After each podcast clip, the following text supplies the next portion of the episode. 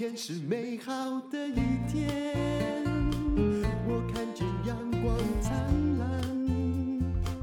今天是快乐的一天，早上起床充满希望。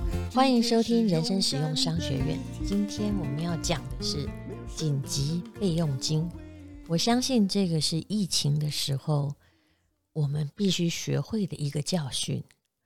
其实很多人，包括银行的理专在内，也有很多高收入的医师，因为他们每一天啊，每一个月都知道自己会有新的收入，于是他们没有存款，把钱全部用掉。那更糟的是，他没有房子。我曾经说过，房子有什么好处？如果你有一间自己的房子，无论如何用房子来借款。总比你去借一些小额的信用贷款便宜，而且没有那么急着还。所以房子无论如何是一种进可攻退可守，不必等到卖掉就可以调得到钱。那么在疫情的期间，最严重的一件事情是什么呢？其实是无薪假，而且这次很多人的无薪假放很久，可能从二零二零年三月开始。很多公司，尤其是服务业、旅游业，已经撑不下去了。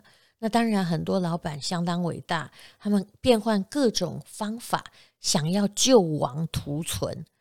可是，如果你自己家里没有储蓄，那你一定会发慌。很多人就会这样说：居家上班已经一个月了，那居家上班有一个问题，你吃东西叫外卖，我讲的那么容易，外卖很贵耶。嗯，还有呃，网络购物啊，那你不敢出去，那只好在网络上买东西。就算卖得太便宜，那你也是买的不少啊。还有，诶，在家还有电费，有没有想过这么热，不开冷气怎么行啊？所以新冠肺炎肆虐之后，尤其是三级警戒，防疫的工作让生活乱了套。那么。大家收支暴增，才发现其实我完全没有剩下钱。各位不要觉得那种完全没有紧急预备金的都是年轻人，其实完全都不对。我旁边也有那种当了高阶经理人，在公司里面月薪十几万，结果到了疫情，他才发现，其实他的钱也拿去啊、给小孩付学费、付生活费，还有。有时候他会买一些奢侈品，啊，比如说骑脚踏车，买个好车让自己来用。结果呢？结果当他突然被呃放无薪假，或者是突然被开除，或者突然被公司资遣，他发现，哎呀，我的钱竟然还要缴贷款呢，只能用几个月。当然。如果是缴贷款也还好，因为表示你还有房子，那个房子还可以去借钱嘛。那么，疫情教给我们的理财计划，最重要是你必须要检视紧急预备金。这个紧急预备金存在哪儿都没关系，但是必须是一个不要花太久的时间可以调出来的钱。诶，我没有说一定要现金。我觉得，如果你说一定要存现金，那也是个落伍的概念。也许它可以是某些的 ETF，因为就算你急需，就算它那时候跌，应该也不会跌得太多。如果你一个月的开销，你们家是四万块的话，那紧急预备金要多少钱？答案是乘以六，甚至乘以十二。以这次的疫情，真是人类遇到的浩劫。搞不好就要乘以十二，因为已经有很多人纳粮纳了一年多了，而且并不是真的很容易找到工作。就跟我的观察一样，理财专家也观察到，资产高的人不见得身边有随时可以动用的现金，薪水多的人也未必，因为有些人的负担很大。那么，当紧急状况来临，收入受到影响。你有准备，跟你没有准备就是两样的心情。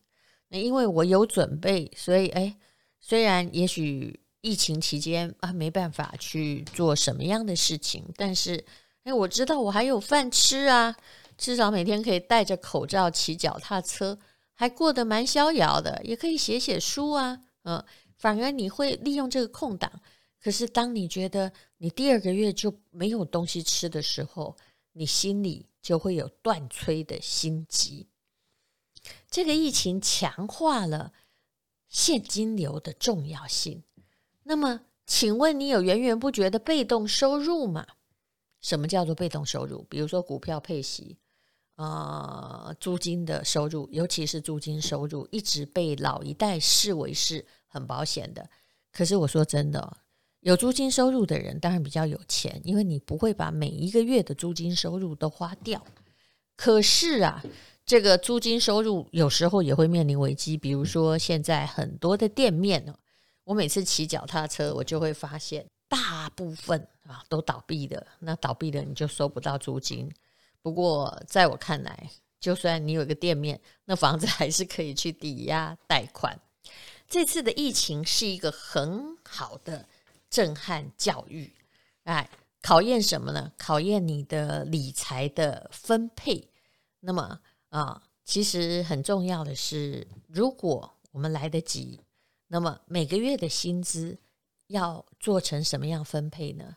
就是呃，要做储蓄啊，储蓄可以应付紧急备用金。那有一部分呢变成生活支出，那有一部分你要投资，投资以及你的储蓄这两者，其实都可以在紧急的时候来应变。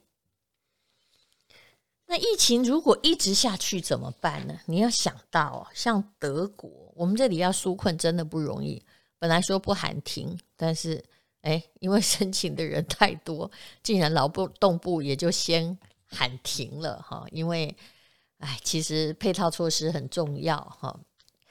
如果呃，除非你钱就要舍得花，否则如果你要一再审核的话，很可能。很多人都快饿死了，还没有得到他想要的急难救济金。那平时你要做好收支规划，但因为疫情不是真的不知道有多久，所以一定要降低消费的频率哈，不要因为想要储存食物多去买一个冰箱。那其实呢，目前的状况也不是那么的糟，你当然可以存一些泡面。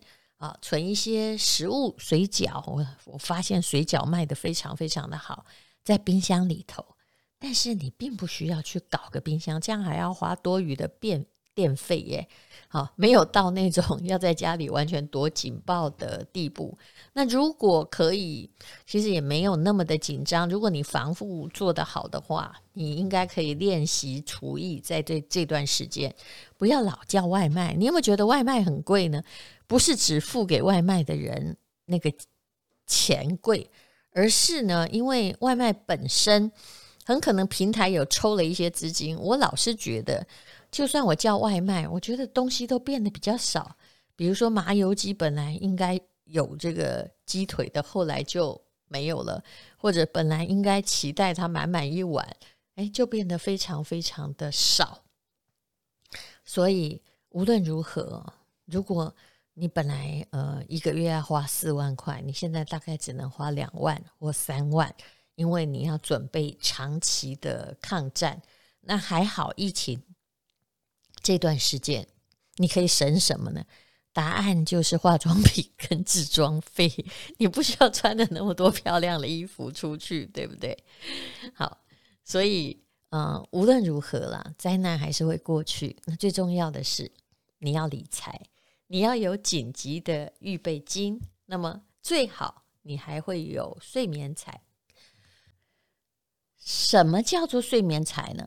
哦，也就是它会自己滚进来的收入。如果可以的话，你有一间收租房，那很好。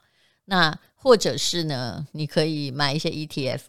很多人很喜欢主动选股，年轻的朋友当然。我觉得啦，你不要完全主动选股，没有人哈真的可以战胜。这历史上啊，连巴菲特都很少战胜 S M P 五百，也就是你要战胜那个零零五零的收益率，事实上，我觉得有一点问题，不要把自己变成是神明。你应该先想的是不亏啊，然后把它变成储蓄，好变现，这样才有道理啊。你不要去做一些危险的事情，否则呢，啊，你到最后如果啊，比如说很多人做融资，你看有一天呐、杀到了一千多点，你就是被杀的那个人啊，你连这个。因为你没想到有这么多灾难发生，你要补款没有钱可以补款，然后等后来涨回来的时候，你一点回本的机会都没有，可不是吗？好的，疫情之间更加速我们必须要理财的道理。我相信任何坏的事情一定会带来好的经验，只要你确实去思考的话。那么这个疫情就是要让我们去思考，嗯、理财很重要，你需要有紧急的预备金，你最好有一些哦，我们大家一起想办法，有一些不管遇到了什么样的问题，都还存在的财富。那如果你现在钱很多的话，我的感觉就是你会发现做国际性的分配，当然只有钱多的人才能这么做，是没有错的。好，比如说大陆很惨的时候，你不用着急啊，哦，那你台湾还有房子，那现在呢，啊，换台湾状况不好了，那你别的地方还可以收租过活，这不是很棒吗？那如果你只买台股，我也觉得，当然这假设是你必须要很有钱，那么你也可以买别的地方的股票，因为对全世界的股票而言，台股不是龙头，对吧？你如果可以平均分配的话。那么你就可以避免这个啊、你的这个非系统性的风险，也就是你这个国家的单一的风险，这个是很重要的。所以无论如何，这个疫情训练我们要有世界观，还有一点就是地球是平的，不管怎样，人类的灾难就是人类的灾难，没有任何一个地方可以独自豁免。谢谢你收听人生实用商学院。看见阳光灿烂今天是快乐的一天早上起床充满希望今天是勇敢的一天没有什么能够将我为难今天是轻松的一天因为今天有可以。